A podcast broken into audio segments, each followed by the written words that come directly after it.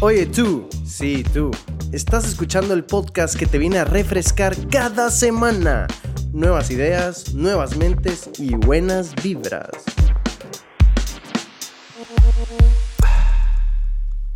Tráfico, tráfico y más tráfico. No puede ser que no hay un día en que esta ciudad no tenga tráfico. Es impresionante. Ya me cansé, ya me harté. Hoy es lunes, voy camino al trabajo y me, me faltan cinco días para que sea viernes y que pueda disfrutar sábado y domingo. Bueno, sábado y la mitad del domingo porque el domingo en la noche ya me da un poco de ansiedad de que ya va a tocar el lunes y me va a tocar esto de nuevo.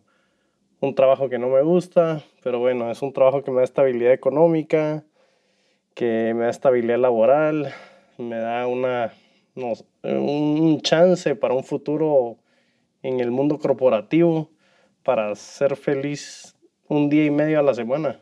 Y que eso daría, ¿qué? Seis días al mes feliz de 30 días. Oh, bueno, no sé si, si alguien ha estado en esa posición o no, pero es, es difícil resistirse a ese conformismo, a ese conformismo de que estás, sabes, estás en una zona donde te están dando todo, tienes tu income, estás cómodo, pero no estás creciendo de ninguna otra manera. Te puedes quedar así como estás hasta que te retires, porque mucha gente lo hace, ¿por qué no lo vas a hacer tú? ¿Cómo, cómo evitas sucumbir a ese trance zombie donde seguimos a todos como ovejas? Bill Ekstrom, en una TED Talk hace unos años, cuenta de que él estaba en el mundo, en el mundo corporativo estadounidense y una noche, no una noche, una tarde, lo llamó su jefe para que subiera al sexto piso y bueno, para él era algo normal reunirse con su jefe, subió y su jefe le dijo que lo tenía que dejar ir, que lo iba a despedir. Bill salió de esa sala titubeando, manejó a su casa, se acostó en su cama y se quedó en una posición fetal hasta el otro día. No sabía, le habían quitado el piso abajo de sus pies. No sabía para dónde ir, no sabía qué le estaba pasando. Y él describe en su TED Talk que luego con los meses se dio cuenta que esto fue una de las mejores cosas que le pudieron haber pasado y él era un mal empleado y al parecer es un buen emprendedor. Él comenzó a estudiar muchas teorías con, con centros de investigación en universidades en California y ellos realizaron una teoría de anillos, se llama la teoría de anillos de, de la zona de confort, donde hablan sobre cuatro anillos. Primero el anillo del caos, seguido por el anillo de la complejidad, seguido por el anillo del orden y el último que es el anillo del parálisis.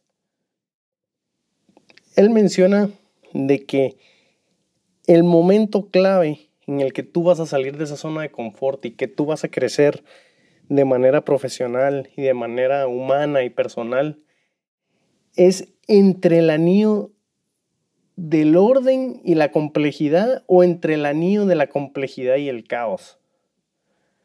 Pero si estás completamente dentro del anillo del orden, no estás creciendo para nada. Ahora él dice, para estar en medio de estos anillos, entre el anillo de la complejidad y el orden, y entre el anillo de la complejidad y el caos, hay muchos disparadores que te hacen entrar en medio de estos anillos. Uno puede ser un disparador puede ser forzado, como él fue forzado a salirse de su trabajo.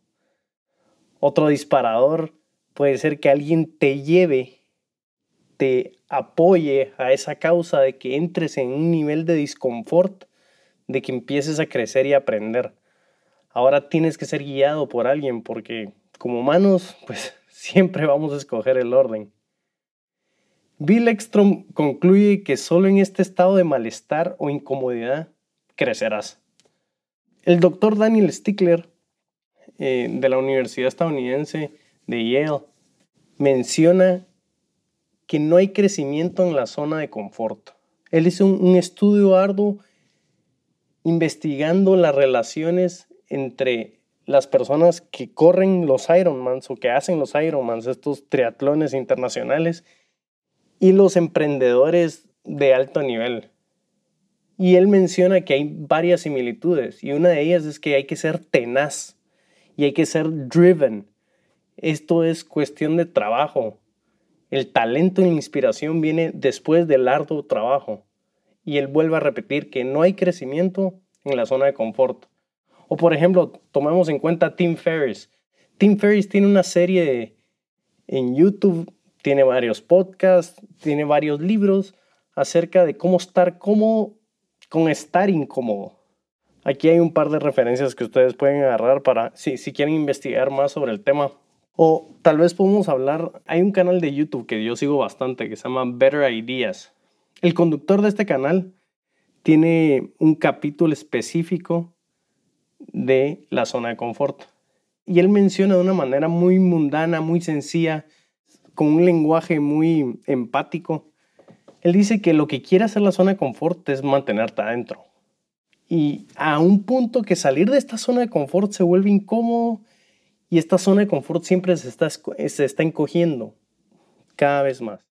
Pero hay un momento en el que cortas ese patrón y empiezas a salirte de esa zona de confort por medio de un nuevo hábito o práctica o ejercicio. Y ojo, ojo, que hay que pasa eh, entra una reacción de una ingeniería inversa. Ahora la zona de confort te empieza a perseguir a ti para que regreses y luego, entre más lo hagas y más cómodo te sientas haciendo esa nueva actividad, ese nuevo hábito o esa nueva práctica, puedes caer nuevamente en la comodidad. Así que ya estás advertido, no vuelvas a caer. Mira, ¿qué te digo? Al final solo tú te conoces a la perfección. Nadie más te conoce. Atiende ese llamado que tienes. Y si es diferente al de los demás, pues que así sea. Al final todos somos libres, pero no todos tenemos la valentía a salir de, ese, de esa cárcel del confort. Bueno, esa es tu decisión. Yo te aliento a que te atrevas. Y así terminamos otro día más en Mentes Frescas.